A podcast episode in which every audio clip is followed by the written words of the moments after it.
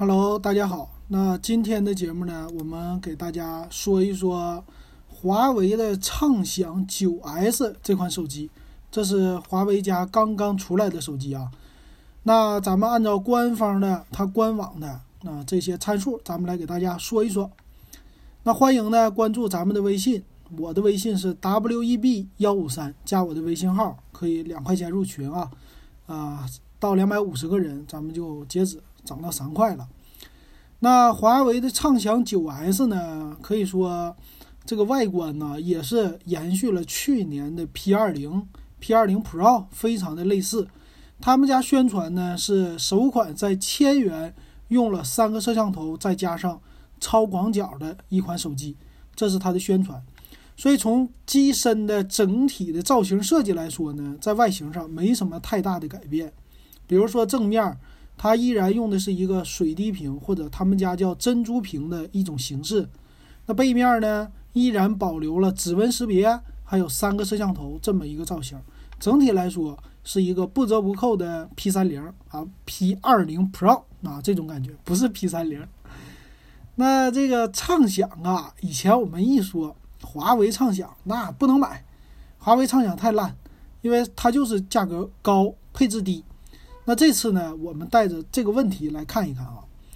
首先，他们的官方说呀，这次很牛的是用了一个两千四百万的超广角三个摄像头，它是呢两千四的主摄，一千六的超广角加两百万像素的景深，哎，卖个一千多块钱的价格还行啊，只可以说还行，比想象中的好一些哈。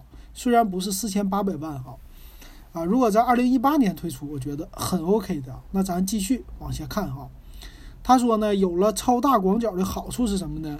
就可以是叫尽收眼底，什么都可以啊。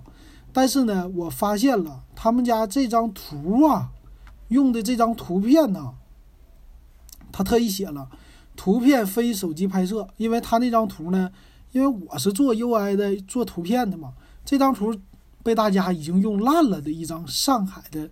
陆家嘴和外滩的照片啊，所以这张图呢，只是给你一个寓意啊。他这回加了星，表示这不是他自己家拍的，这是单反的图啊。这一点他拿来干嘛？我觉得有点不可思议。还有呢，前置是八百万像素的，说是逆光更美，自拍更美，虚化更美，乱七八糟的各种更美。还有呢，AI 的超级夜景功能啊，他说最大能达到六秒的一个曝光。那这个呢，主要取决于光圈和一个镜头的曝光时间控制。这东西呢，软件控制，但是你用手就不好使了。而且这张图它提供完了，他们家也说了，图片非手机拍摄。啊，我又带着一个疑问，这都不是你手机拍的，你给我整出来干啥？就好看是吧？让我看看。啊，这我又不说它啊。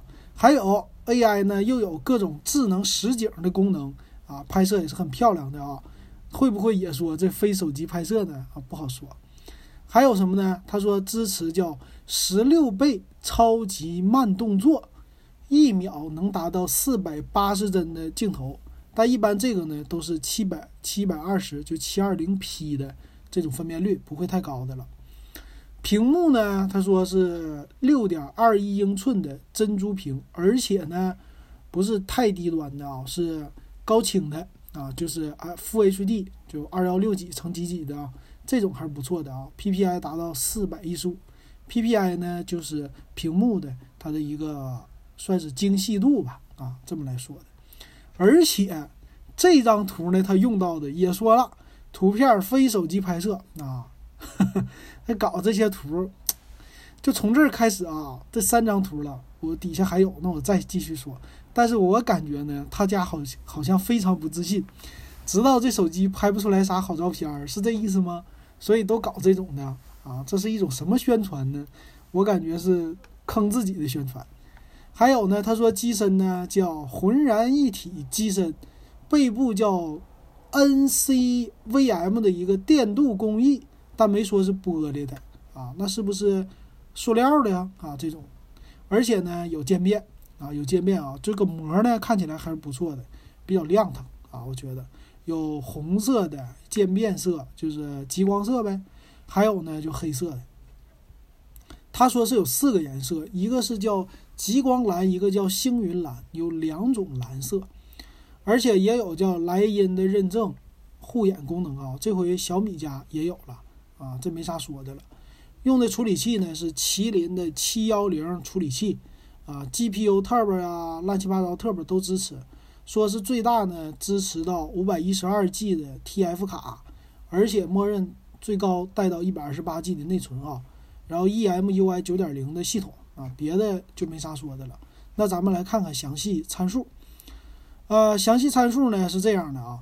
详细参数方面呢，它的处理器刚才说过了，像麒麟的七幺零八核处理器。那它的屏幕的像素呢，六点二一英寸，是二三四零乘一零八零的 TFT 材质，作为千元机 OK 啊，这点是没什么问题。四 G 的运行内存，六十四 G 存储，支持 TF 卡，支持收音机，这点很好。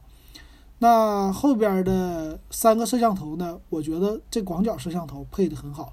在千元机上呢，红米系列就没有配三个摄像头，没有配广角，我觉得是个遗憾。那双频 WiFi，蓝牙4.2，三千四百毫安的电池，支持3.5毫米的耳机接口。那它的机身的厚度呢，七点九五毫米，重量一百六十克啊，OK，哎，可以说还行啊。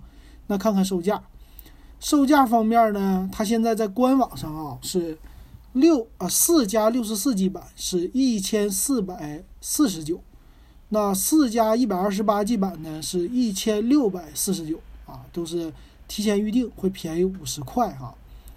那这款机器怎么样呢？我的觉得啊，这款机器比之前做的好，比之前他们家的定价强了啊，强了很多，开始注重性价比了。但是呢，就怕它跟别人比啊，跟自己家比呢，其实跟荣耀系列的，呃，七幺零的话，可能是荣耀十青春啊这种的，跟荣耀自己家比呢，它的性价比稍微差那么一点点啊，稍微贵一点。但是毕竟是三个摄像头嘛。我觉得呢，四加六十四 G 它卖一四几几还行啊，一千四百多，毕毕竟是个华为的牌子嘛。但是跟红米系列比啊，这就完了。红米系列呢，屏幕他们俩一样，这没什么说的。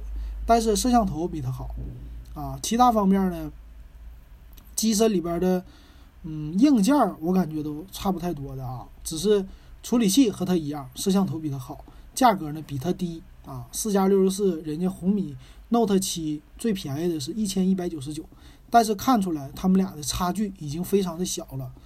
那这款华为畅享九呢？我觉得如果你喜欢看外形，你不懂的话，买也不是什么大问题啊，不会被坑太多。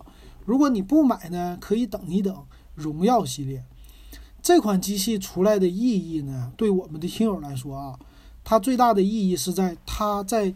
一千五百块钱以下的机器配了一个广角摄像头，这个有可能是今年的一个趋势啊。广角的，广角的好处呢，就是你拍照拍的画面可以就是拍进去的东西更多，这个是非常重要的。我觉得从我去年的出去旅游的那种体会来说的话，我非常喜欢有一个广角摄像头的手机来拍照啊。